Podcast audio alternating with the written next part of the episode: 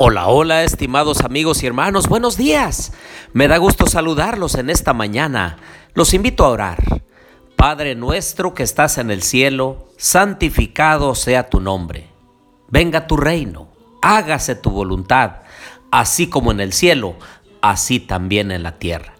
Señor, en esta mañana venimos ante tu presencia, sabiendo que tú eres nuestro Dios de amor, de misericordia, de bondad y de perdón. Acudimos a ti, Señor, en busca de soluciones, en busca de bendición. Acompáñanos en el estudio de esta mañana. Cuida de nuestra familia. Ayúdanos a resolver nuestras situaciones difíciles y que siempre, siempre te pongamos en primer lugar. Lo pedimos en Jesús. Amén. Bien, les doy la bienvenida a nuestro estudio y reflexión de Oseas capítulo 4. Les habla su amigo y hermano Marcelo Ordóñez desde el puerto de Veracruz, México. Los invito a abrir su Biblia en Oseas capítulo 4. Los voy a invitar para que lean detenidamente este gran capítulo. Ahora el Señor habla a los moradores de la tierra y contiende con cada uno de ellos, porque Él dice, no hay verdad, ni misericordia, ni conocimiento de Dios. El perjurio, la mentira, el asesinato, el robo, el adulterio prevalecen. Y el versículo 4 dice que nadie le eche la culpa a otro, porque cada uno es responsable de sus pensamientos y de sus actos. Y entonces el versículo 6 dice, mi pueblo fue destruido porque le faltó conocimiento. Por cuanto desechaste el conocimiento, yo te echaré del sacerdocio, puesto que olvidaste la ley de tu Dios. También yo me olvidaré de tus hijos. Pareciera aquí que el pueblo había errado porque le faltaba conocimiento. Pero el punto medular es que el sacerdocio, los líderes del pueblo de aquel entonces, tanto en la parte espiritual como en la parte civil, habían fallado. Pero había conocimiento. El problema es que ellos habían desechado ese conocimiento. Saben que hoy en día parece que se repite la historia. Tenemos a nuestra disposición la santa palabra de Dios. Tenemos a nuestra disposición libros que nos elevan, que nos instruyen, que desarrollan nuestra vida espiritual, pero nosotros en forma voluntaria los hacemos a un lado.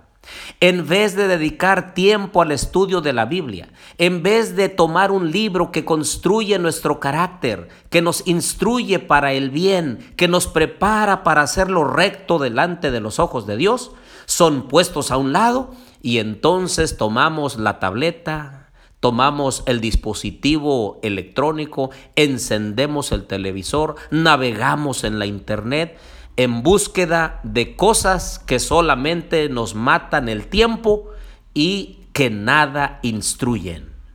Y que cuando se habla del Evangelio algunos dicen, es que yo no sabía.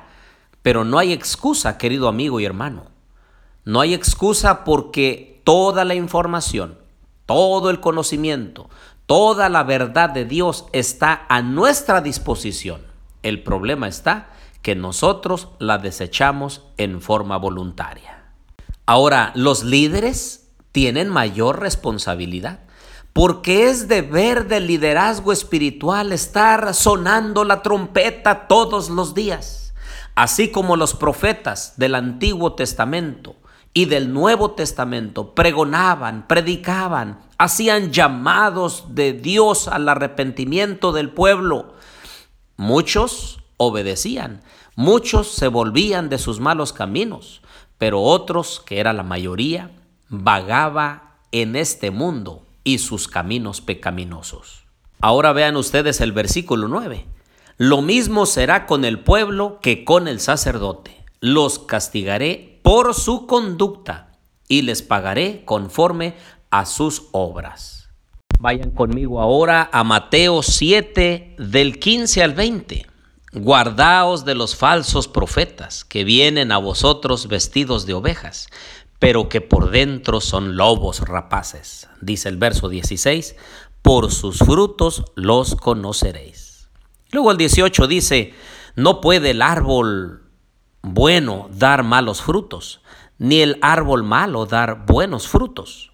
Todo árbol que no da buen fruto es cortado y echado en el fuego. Así que, por sus frutos los conoceréis.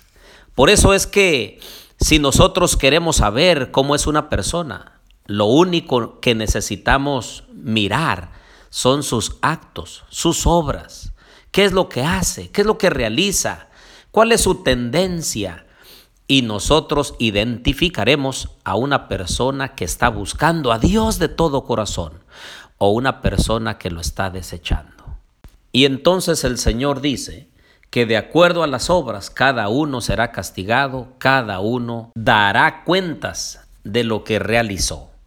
Ahora, ¿qué era lo que estaban haciendo ellos? Bueno, estaban consultando a ídolos de madera y este dice que les respondía. Es decir, estaban practicando la adivinación. Y esta había sido prohibida desde el inicio allá en Deuteronomio 18, 10 al 14 que dice, no sea hallado en ti quien haga pasar a su hijo o a su hija por el fuego, ni quien practique adivinación, ni agorero, ni sortílego, ni hechicero, ni encantador, ni adivino, ni mago, ni quien consulte a los muertos, porque es abominable para Jehová cualquiera que hace estas cosas. Y por estas cosas abominables Jehová, tu Dios, expulsa a estas naciones de tu presencia. Ahora regresen conmigo a Oseas capítulo 4 y versículo 14. Última parte dice, por tanto, el pueblo sin entendimiento caerá. Así es, querido amigo y hermano. La Biblia, los libros que instruyen, el espíritu de profecía y otros escritores cristianos que nos animan a andar por el camino del bien, debieran estar en nuestro hogar abiertos para que nosotros dediquemos tiempo para estudiar, para leer, para instruirnos. Y es que cuando no se lee, cuando no se estudia, entonces el pueblo cae. La persona no tiene de dónde afianzarse, de dónde colocar su fe, en qué promesa, en qué parte de la Biblia, en qué historia. Y entonces esa falta de conocimiento nos lleva a la idolatría, a hacer las cosas incorrectas delante de Dios, simplemente a desbocarnos en nuestros propios deseos e instintos naturales humanos. Dice el versículo 17, Efraín es dado a los ídolos, déjalo. Queridos hermanos, llegará el momento en el que si nosotros buscamos solamente lo pasajero, lo mundanal, lo efímero, lo sentimental, lo de los deseos carnales, entonces llegará el momento en el que no haya retorno. Y peor aún, el pueblo tenía un espíritu de fornicación. Y ese espíritu de fornicación es el frenesí que se posesionaba de los hombres y los arrebataba en un torbellino y la excitación de las malas pasiones. Cuando por el contrario, cuando nosotros abrimos la palabra de Dios y dejamos que el conocimiento de la verdad transforme nuestra vida, entonces hay alegría, gozo y paz duraderos. Escuchemos hoy, en esta mañana, la voz del Espíritu Santo que habla en nuestro corazón. Escuchemos la reprensión del profeta Oseas, que llama a nuestro corazón para buscar a Dios, para que el conocimiento de su evangelio transforme nuestra vida, nuestra familia y nuestro destino.